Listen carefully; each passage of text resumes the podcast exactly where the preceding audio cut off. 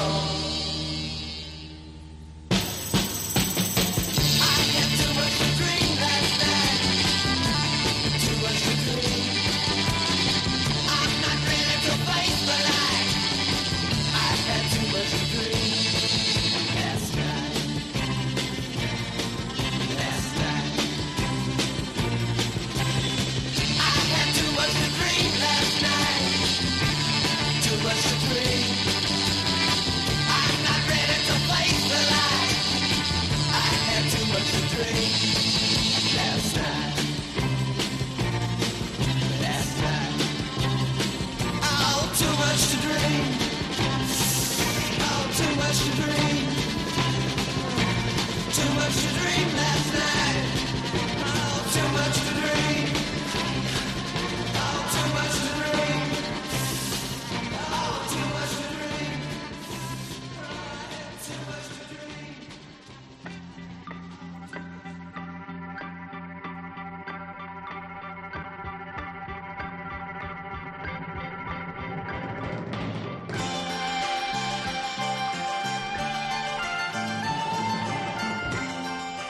About to step into the summer of love, the way Scotty put his friends in Star Trek's transporter device. In between San Francisco's Human Be-In and the whole Western world's summer of love came the 14 hour Technicolor Dream at London's Alexandra Palace, called Ali Pally, incidentally, by the locals, April 29, 1967.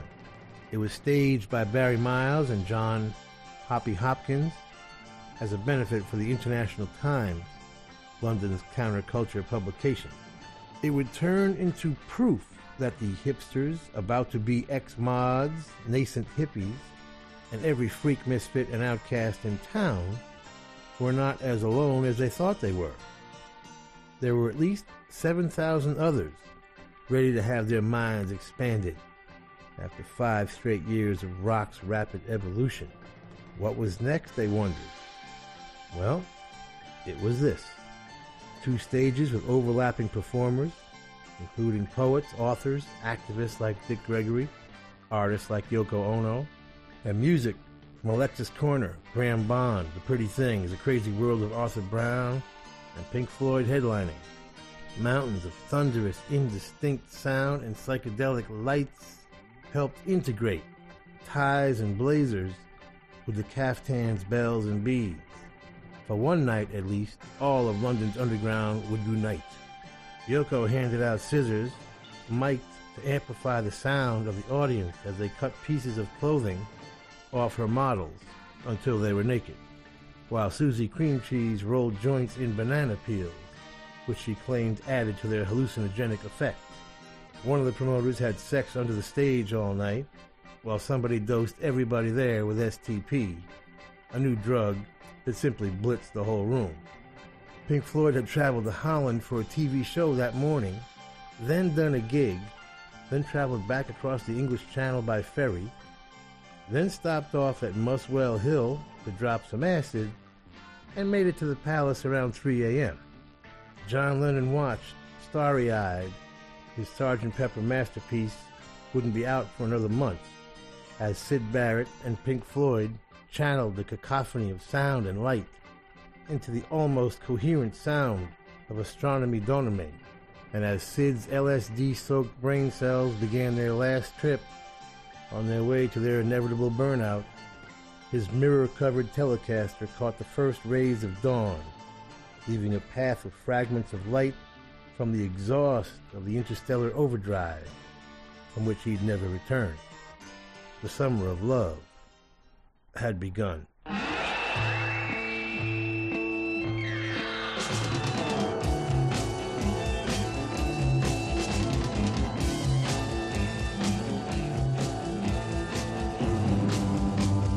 Emily tries but misunderstands. She's often inclined to borrow somebody's dreams till tomorrow.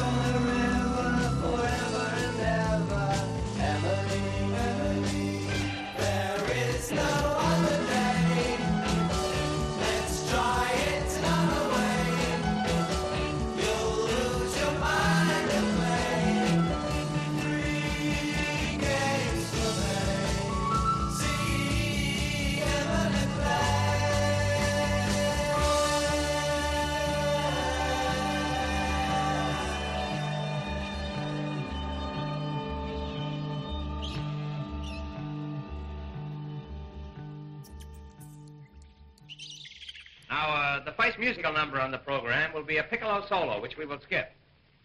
And uh, the second number will be Signor Pastrami, the Lithuanian pianist. The Signor, for his first selection, will play a cup of coffee, a sandwich, and you from the opera Aida.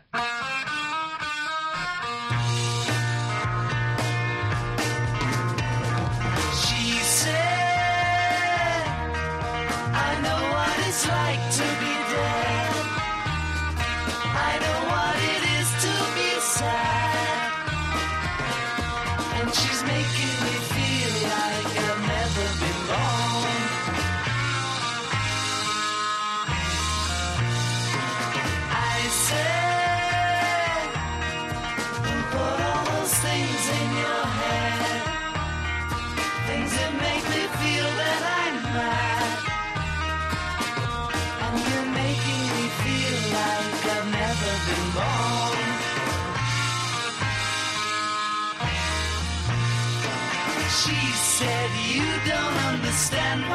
said, I said no.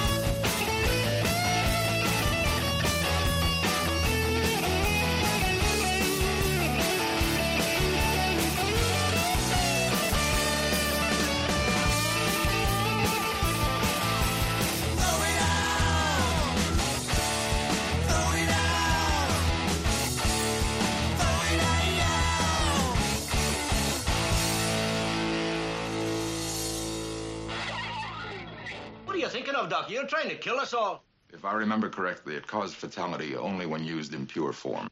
That's right. And in this derivative, mixed with alcohol, it merely deadens certain nerve inputs to the brain. Oh, well, any decent brand of scotch will do that. Oh, well, one good slug of this, and you could hit a man with phaser stun, and he'd never feel it or even know it. Does it make a good mix with scotch? It should. I'll let you know. When I'm unhappy and in my eyes things are bad, I just have to close them all and suddenly I'm glad. Walking through my dreams at night, you're walking through my dreams at night. Walking through my dreams and I'm not through.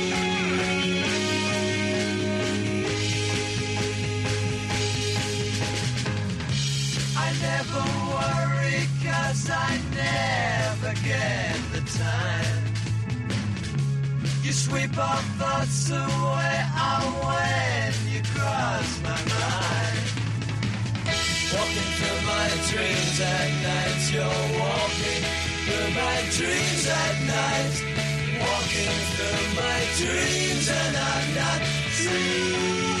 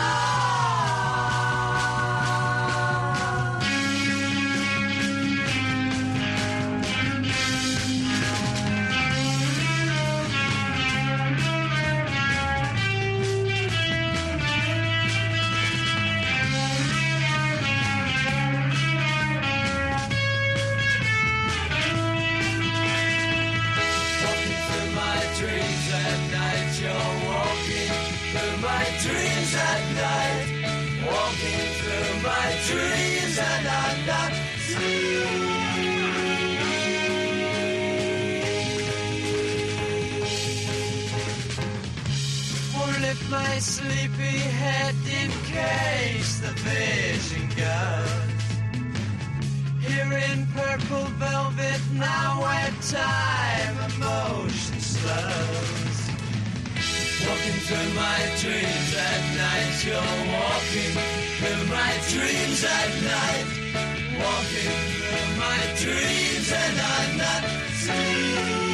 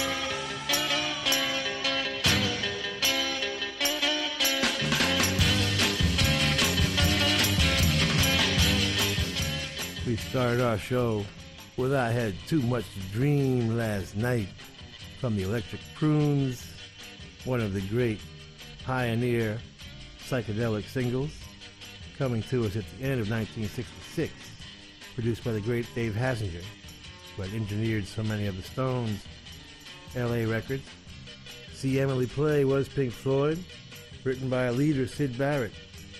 She Said was the Beatles, written from a conversation John Lennon had with Peter Fonda, and was from their seventh album, Revolver. Riches to Rags from the Bleeding Hearts out of Minneapolis, written by Mike Leonard, produced by Tommy Roberts and the band. It's Mike Leonard, Robert Bello, Pat McKenna, and Bob Stinson from The Replacements, Tommy's brother. Cool stuff. The Pretty Things was Walking Through My Dreams. Fantastic psychedelic stuff from them, 1968. Pretty Things, and of course Pink Floyd, all at the 14 hour Technicolor Dream. Lasted from 8 p.m. till 10 a.m. the next morning and caused the whole town to realize something very different is going on.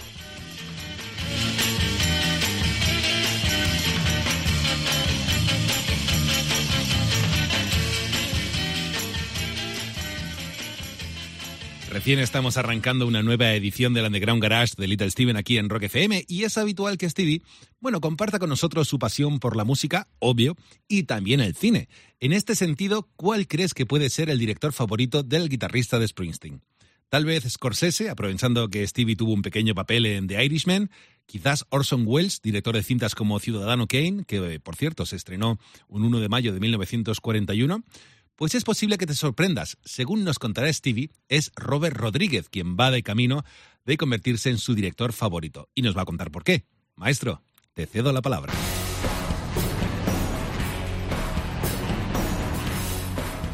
Citizen Kane was released this week, 1941.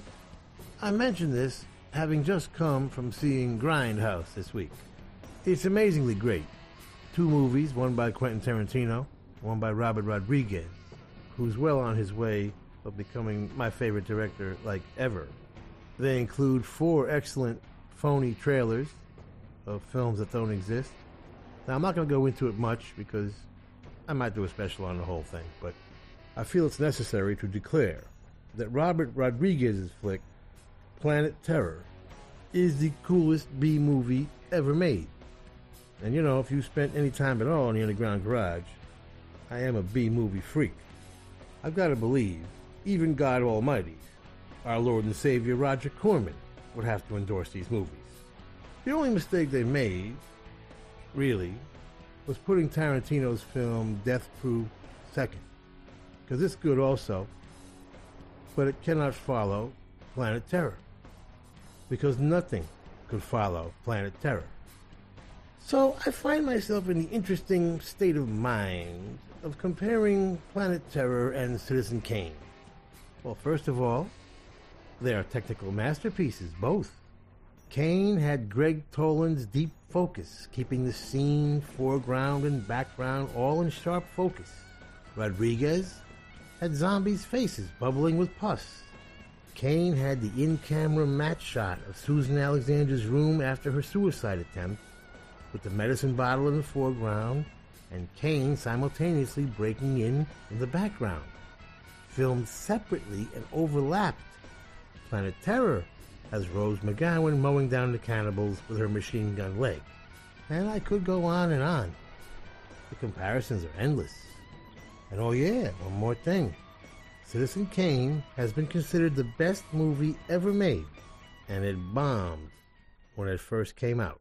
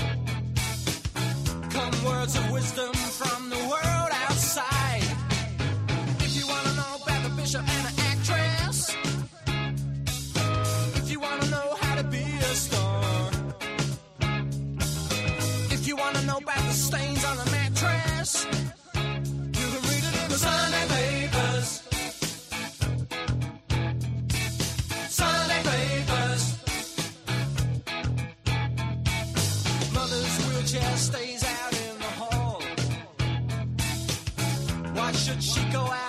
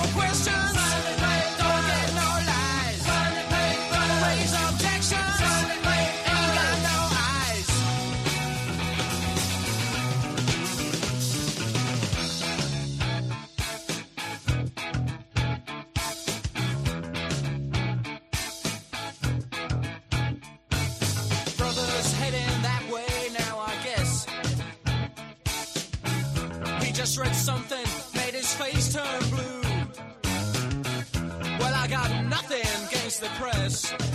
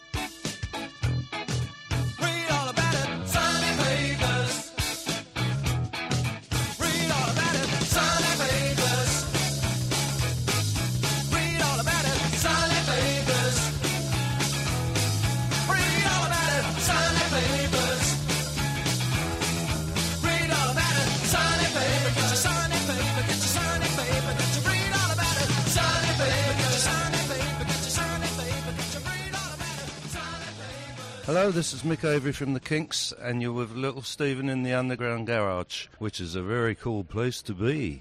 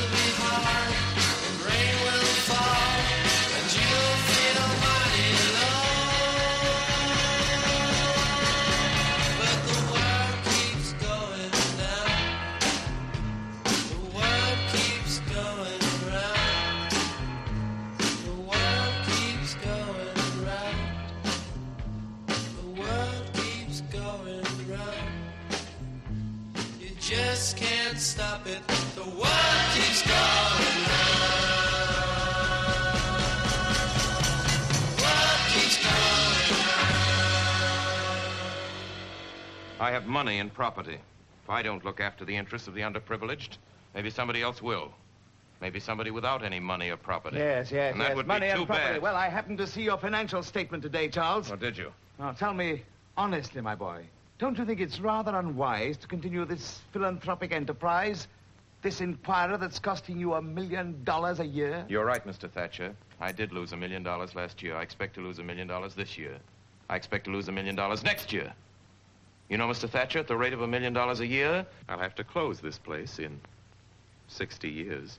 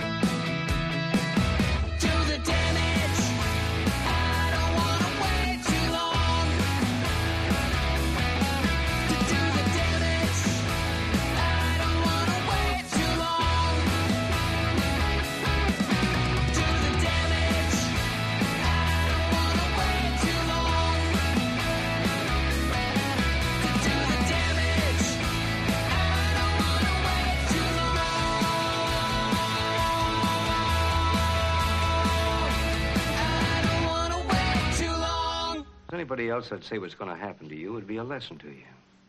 Only you're going to need more than one lesson. And you're going to get more than one lesson. Don't worry about me, Gettys. Don't worry about me! I'm Charles Foster Kane! I'm no cheap, crooked politician trying to save himself from the consequences of his crimes! Gettys! I'm going to send you to Sing Sing! Big Sig!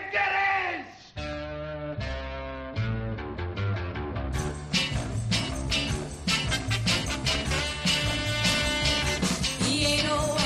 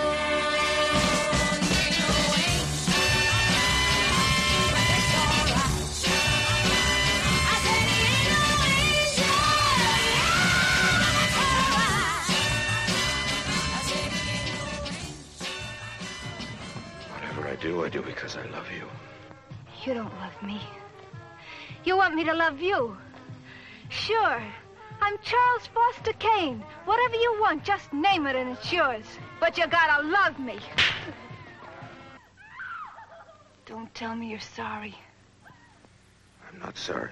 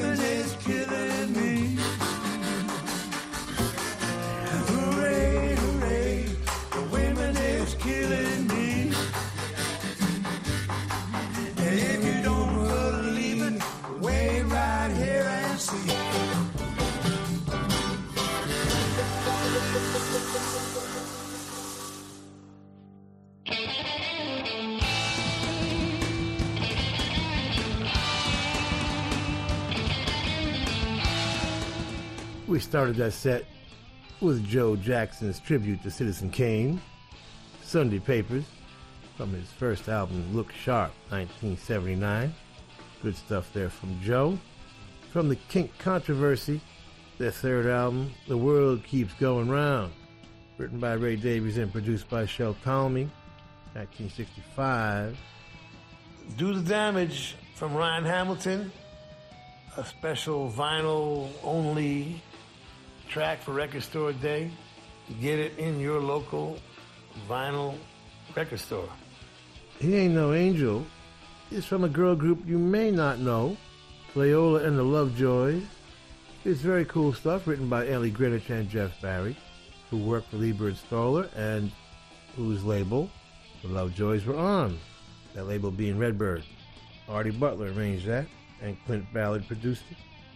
Hooray, hooray! From two legends working together for the first time in a long time, Taj Mahal and Ry Cooder. Rod produced it. The album is Get On Board. It's a tribute to Sonny Terry and Brownie McGhee. And get it from nonesuch.com. Don't go nowhere, baby. The party continues.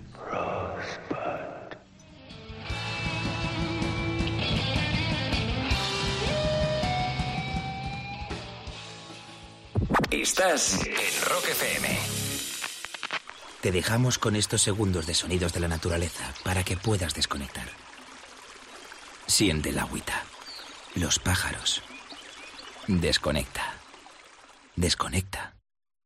¿Ya?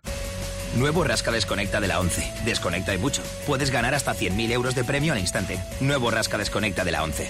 Desconectar ya es un premio. A todos los que jugáis a la 11, bien jugado. Juega responsablemente y solo si eres mayor de edad. Estás escuchando Rock FM.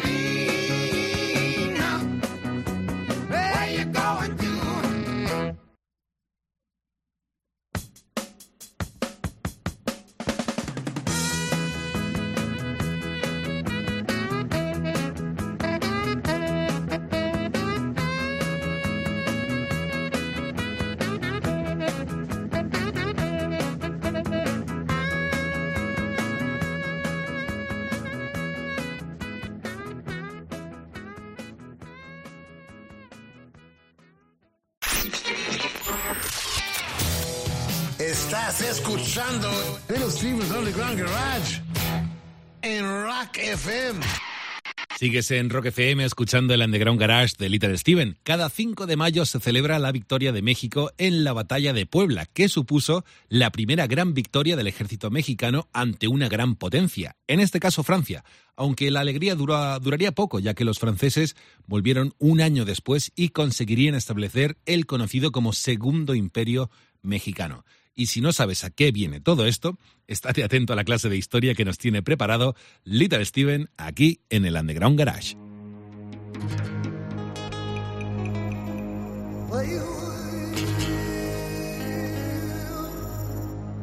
Now, everybody thinks Cinco de Mayo is Mexican Independence Day, right?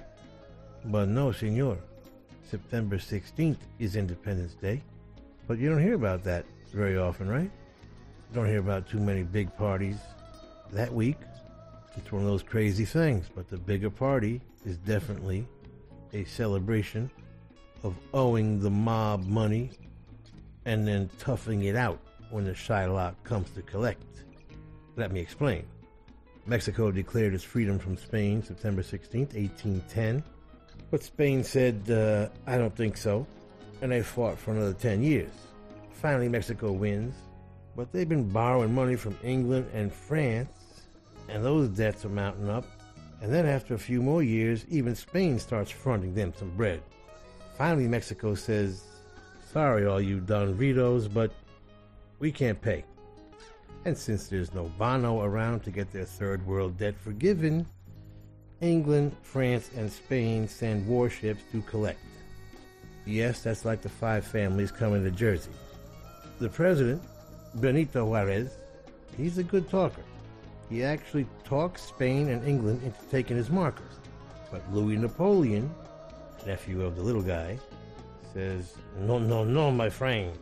And his 6,000 crack troops take on Commander Ignacio Zaragoza's 5,000 poorly equipped Indians at the city of Puebla. And unbelievably, the good guys win. It's like the Magnificent Seven, you know, beating Eli Wallach.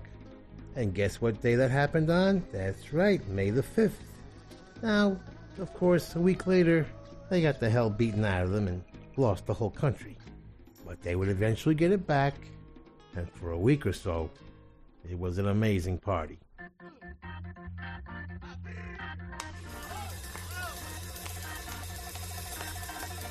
Seems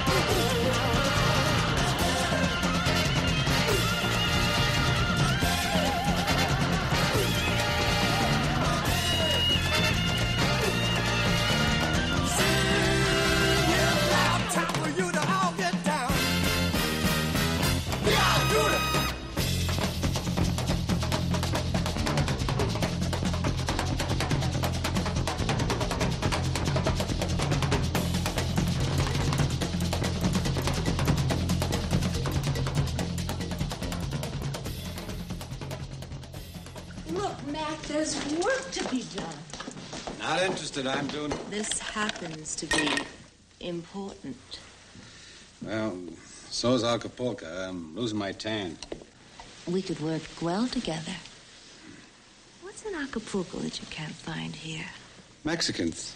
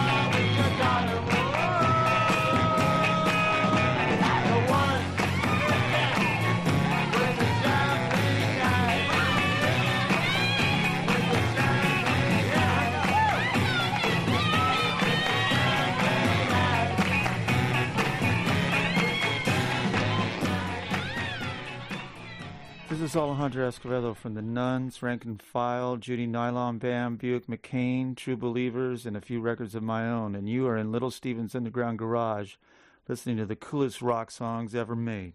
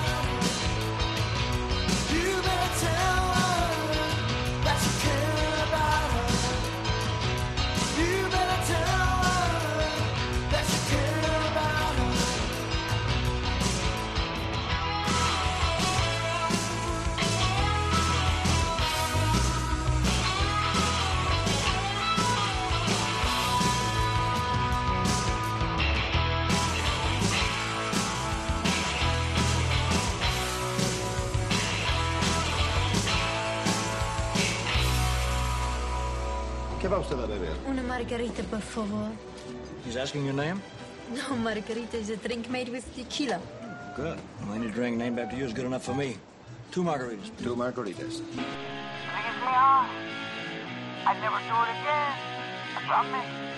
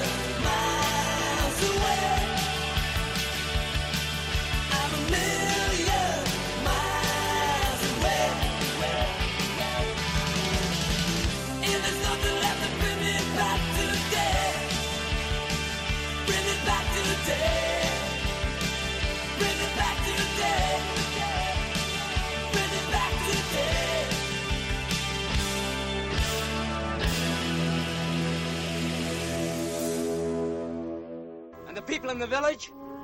What about them? I leave it to you. Can men of our profession worry about things like that?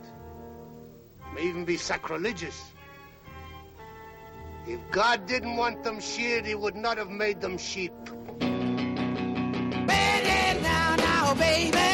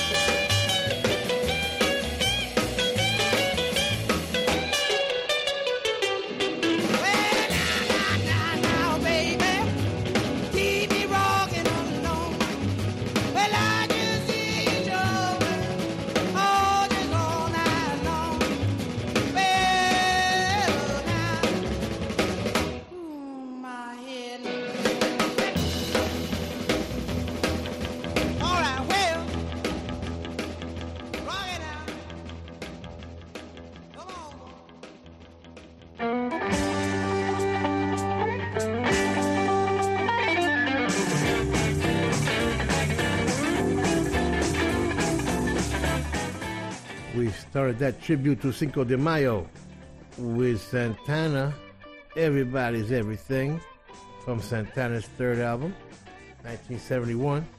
He sang that himself, I believe. The Premiers were up next. Classic frat rock from East LA, Farmer John, Alejandro Escovedo, and the True Believers, Teller, from their debut album, 1986, produced by Jim Dickinson. Manic Hispanic with some contemporary garage. Their cover of the Vibrators classic with their own spin, of course, like usual. Lupe, Lupe, Lupe. Their fifth album, Grupo Sexo. they are definitely legendary. Plimsouls with one of my favorites, A Million Miles Away, written by Joey Alkes, Chris Fradkin, and Peter Case. Hello, Peter. Produced by Jeff Eyrich. And one of the great pioneers of rock and roll, representing the entire Hispanic world, Ritchie Valens. And, ooh, my head. That's what you'll be saying on Seis de Mayo. we'll be back with our coolest song in the world this week.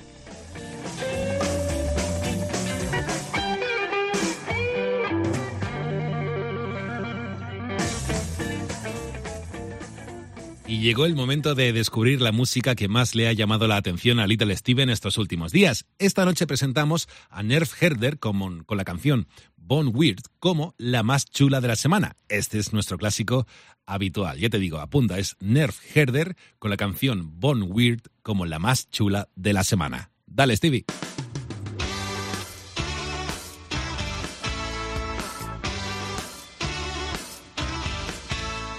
Our coolest song in the world this week comes from the rock and roll capital of the world, Santa Barbara, California.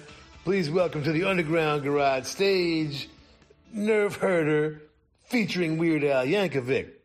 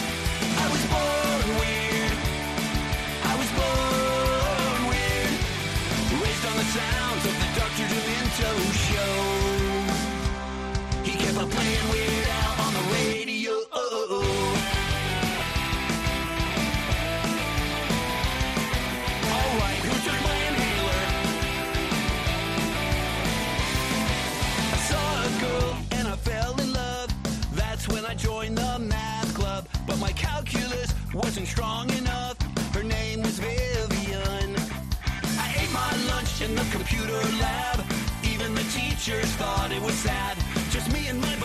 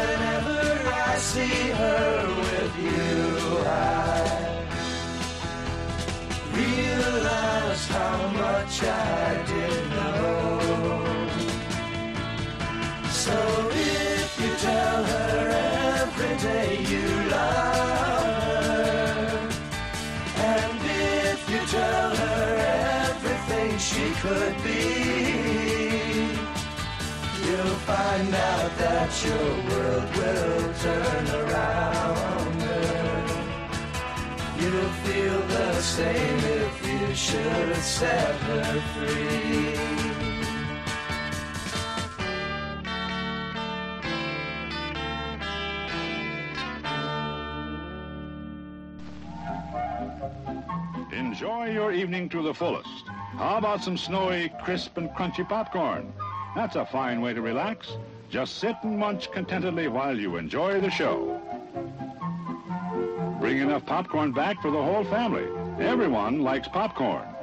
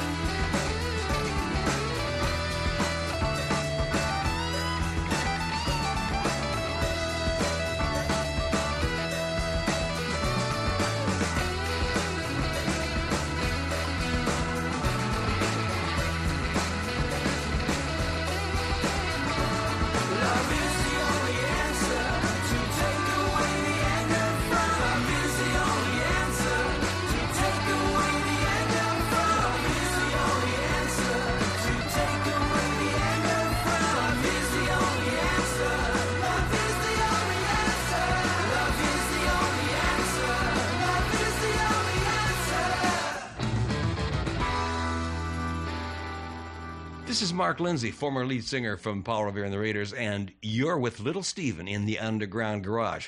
It's a good, good, good, good thing.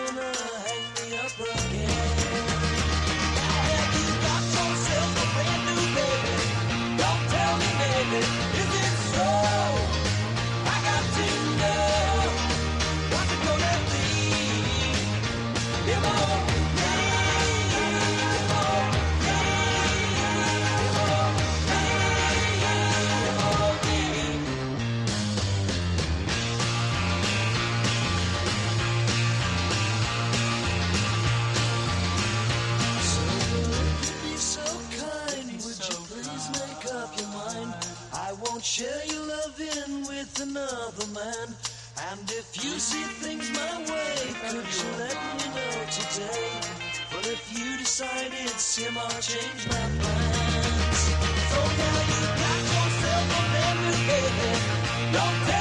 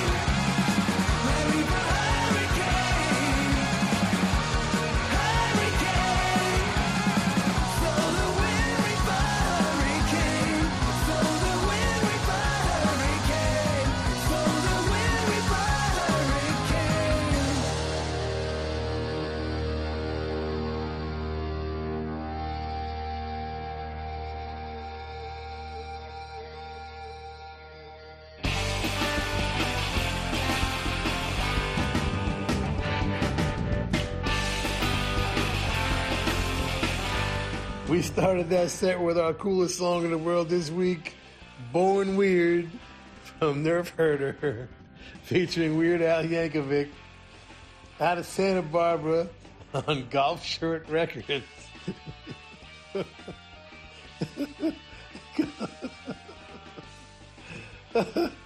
don't know why that's so funny.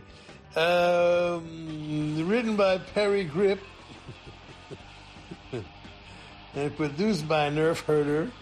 Parry, did I say Perry? Parry. Parry, written by Parry Gripp. And Parry joined by Ben Pringle, Linus Dotson, Steve Sherlock, and of course the accordion solo written, uh, recorded, and performed by Al Yankovic. Get it from nerfherder.com. You're gonna you, you're gonna want the physical single just to have golf shirt records on the label. Our coolest song in the world this week, Born Weird, Nerf Herder, featuring Weird Al Yankovic. The Byrds, the American Byrds, B Y R D S, The World Turns All Around Her. Their second classic album in a row, Turn, Turn, Turn. Written by Gene Clark. He wrote most of their great early stuff, wrote it or co wrote it. And Terry Melcher will be their producer through the glory years. Open the line from the Tour of Four. Dom Mariani is back, Prince of Garage Rock in Australia. He co-wrote it with Warren Hall, and uh, you can get it from thetour4.com. Harpo, Smitty, Fang. Yeah, it's a Terry Melcher double play with Paul Revere and the Raiders. Him or Me, one of their fabulous singles in 1967. Reap a Hurricane is a bit of a comeback for the Hellacopters. A very welcome comeback out of Stockholm, Sweden, one of the great Swedish bands of all time. Nicke Andersson wrote it and produced it with Chips Kiesbye. Get it from thehellacopters.bandcamp.com.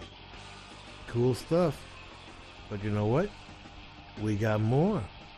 We got the Freak of the Week coming up.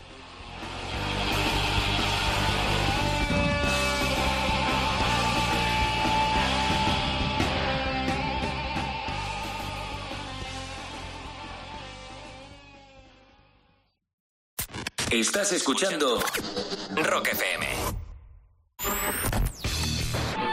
Estás escuchando Rock FM.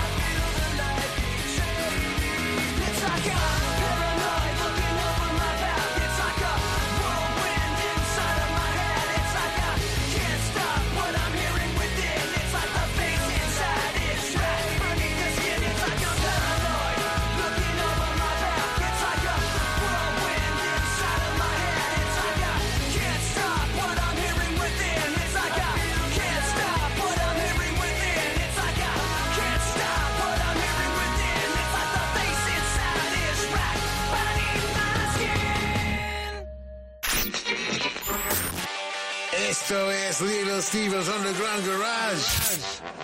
Volvemos en un segundo en Rock FM. Estás escuchando el Underground Garage de Little Steven aquí en Rock FM y en este ratito de radio, el guitarrista de Springsteen va a recordar al que está considerado como el mejor armonicista de todos los tiempos. Nos referimos al señor Little Walter, nacido un 1 de mayo de 1930 en Luisiana, y su, em, su impacto con la armónica fue similar, dicen, al de Hendrix con la guitarra eléctrica. En 2008, Little Walter fue incluido en el Salón de la Fama del Rock and Roll por su gran contribución a la música, siendo hasta la fecha el único armonicista presente en la institución. Dale, Stevie.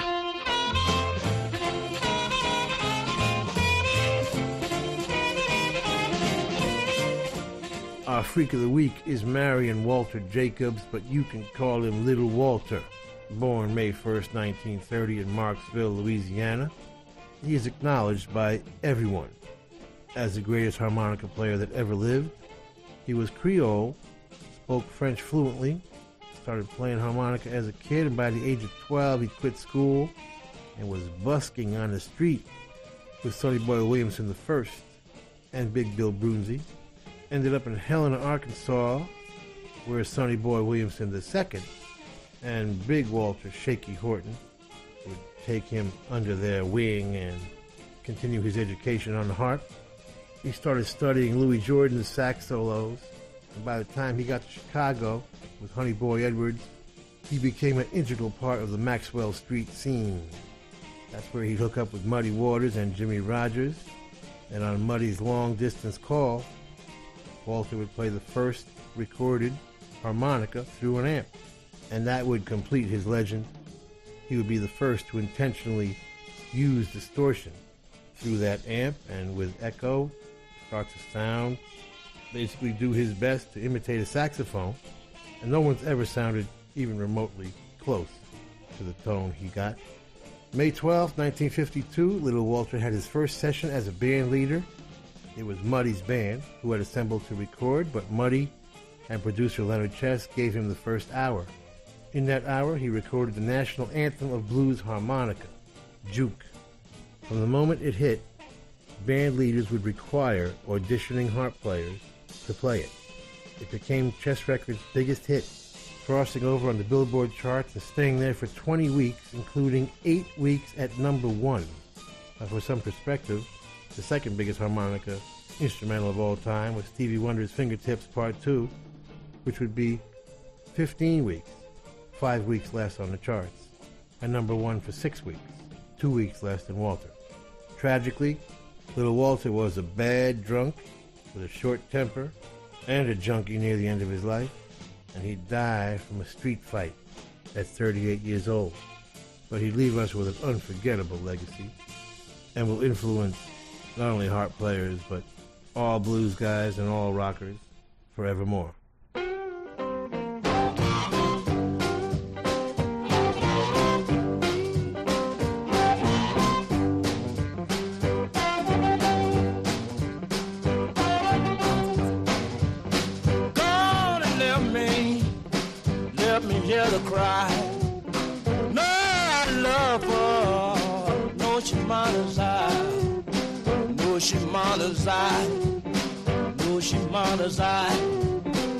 No, she mother's eye, no, she's mother's oh, eye. Came home this morning, about half past four, found that note lying on my floor. Gone away, leave you. You just don't know. Heard some bad talk, something that you said, something that you said, something that you said. Please don't go.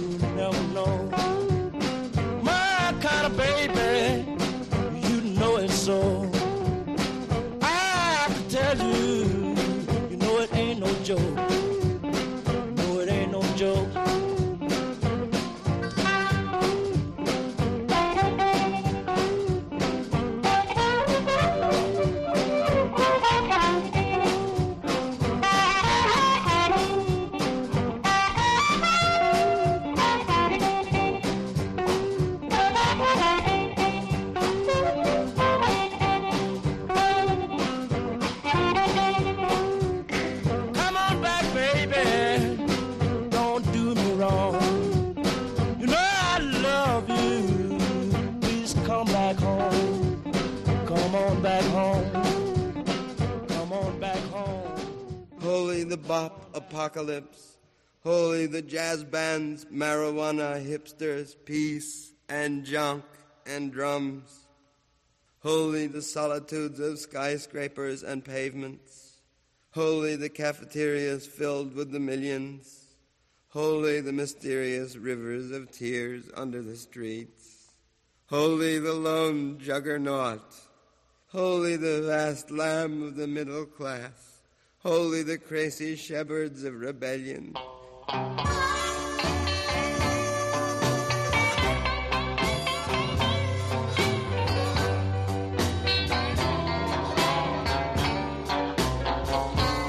Baby, here I stand before you with my heart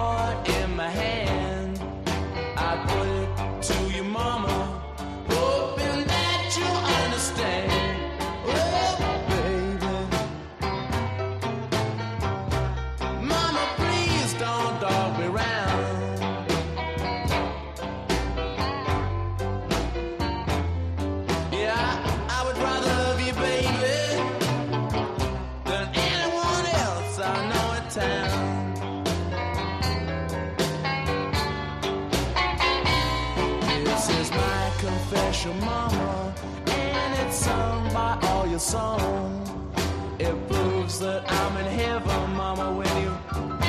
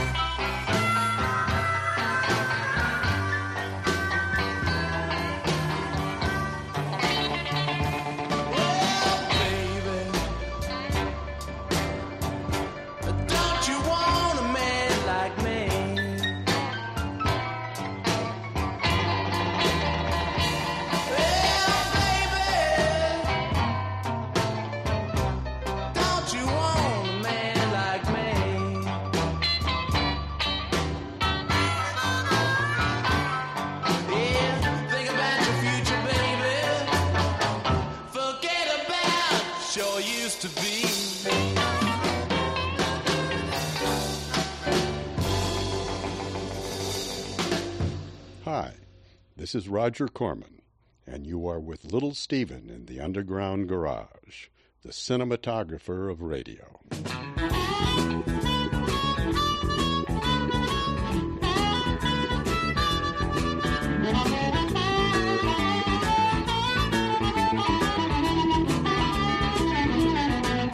Hey, walking by myself, I hope you understand.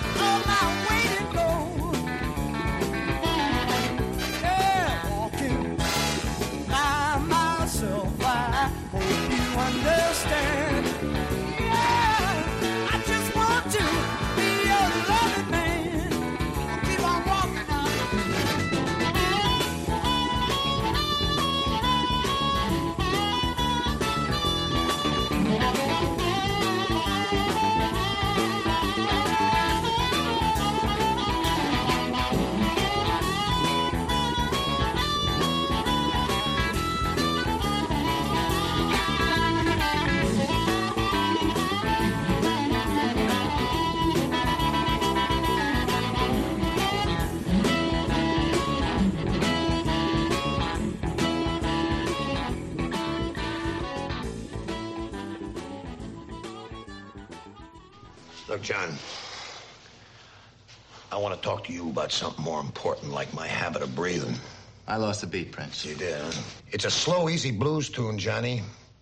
There's four cats pretty close to me. They come around my house most all the time. The way I got it figured, one of them wants to murder me dead. You sure? Am I sure?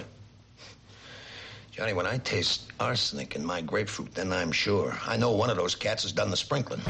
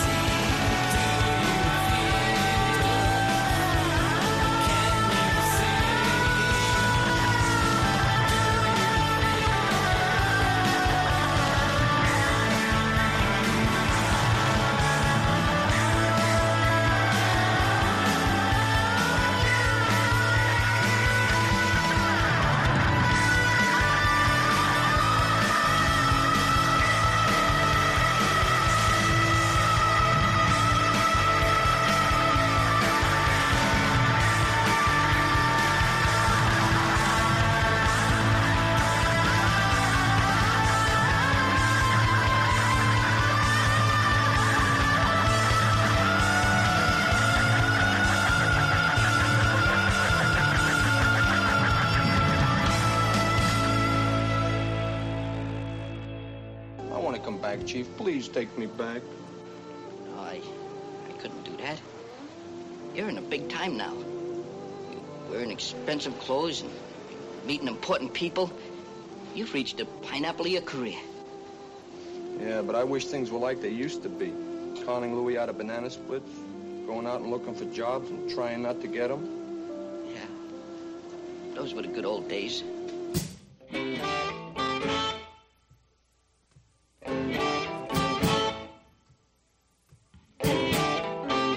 Gypsy woman told my mother before I was born, I got a boy child coming. He's gonna be a son of a gun.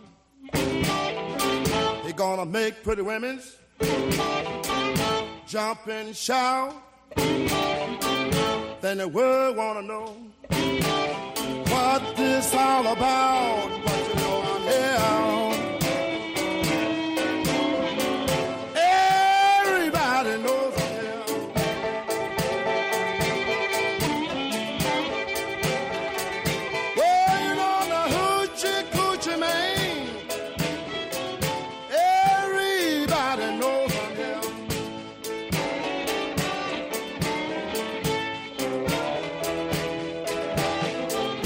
Got a black cat bone. I got a mojo too. I got the John the Conqueror. I'm gonna mess with you. I'm gonna make you girls lead me by my hand. Then the world I know the hoochie coochie man. But you know I'm here.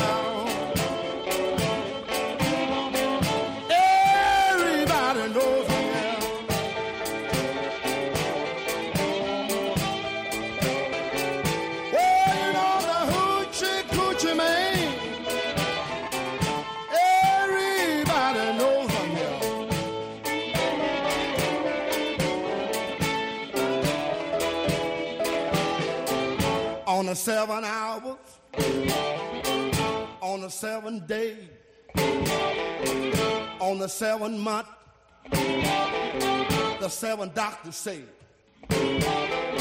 he was born for good luck. And that you see, I got seven hundred dollars. Don't you mess with me, but you know I'm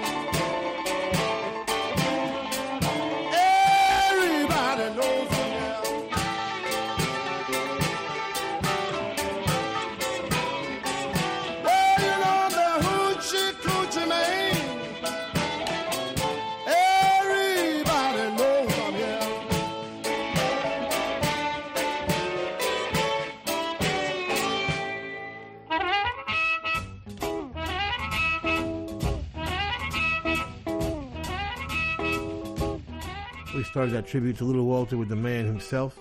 Hate to See You Go, 1955. Walter, Robert Jr. Lockwood, Luther Tucker, Willie Dixon, and Freddie Below.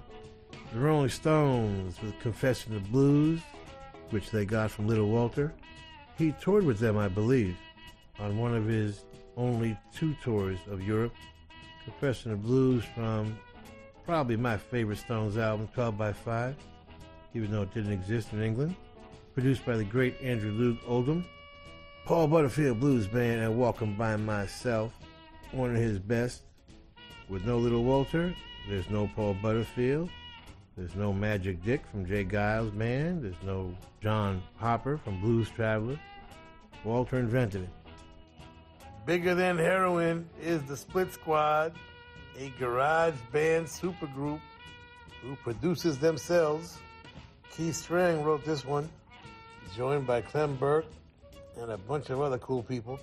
Get it from thesplitsquad.com. And Little Walter with Muddy Waters. I'm Bill Hoochie Coochie Man, written by Willie Dixon. Muddy with his most classic lineup. Muddy, Little Walter, Jimmy Rogers, Otis Spann on piano, Willie Dixon on bass, Freddie Below on drums.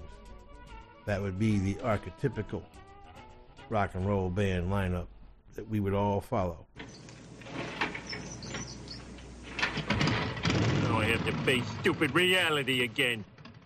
We want to thank the Hard Rock cafes, hotels, casinos, and the Seminole coolest Indian tribe ever for being our sponsor from day one.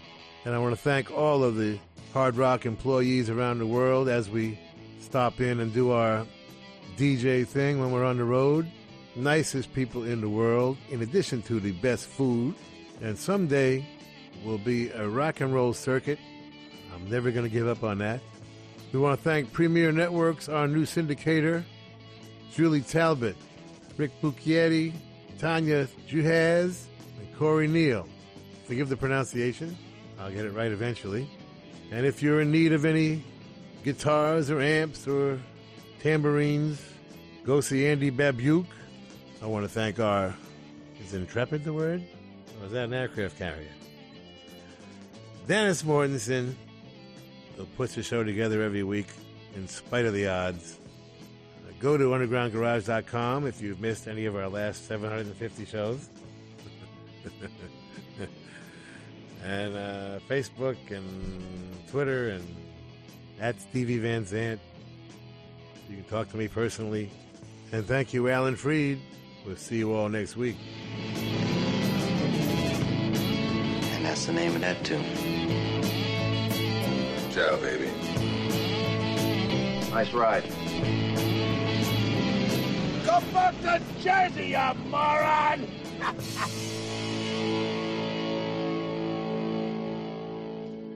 That's entertainment. That's entertainment. Bueno familia, llegamos al final del Underground Garage de esta noche. Espero que hayas disfrutado del programa. No sé si te habrá sorprendido a Robert, eh, Robert Rodríguez como el director favorito de cine de Little Steven o como o que hayamos recordado ese 5 de mayo, eh, la primera gran eh, victoria del ejército mexicano ante una gran potencia como fue Francia. En fin, esto es el Underground Garage. Yo soy Carlos Medina y si te apetece, el domingo que viene nos volvemos a encontrar. Abrazo.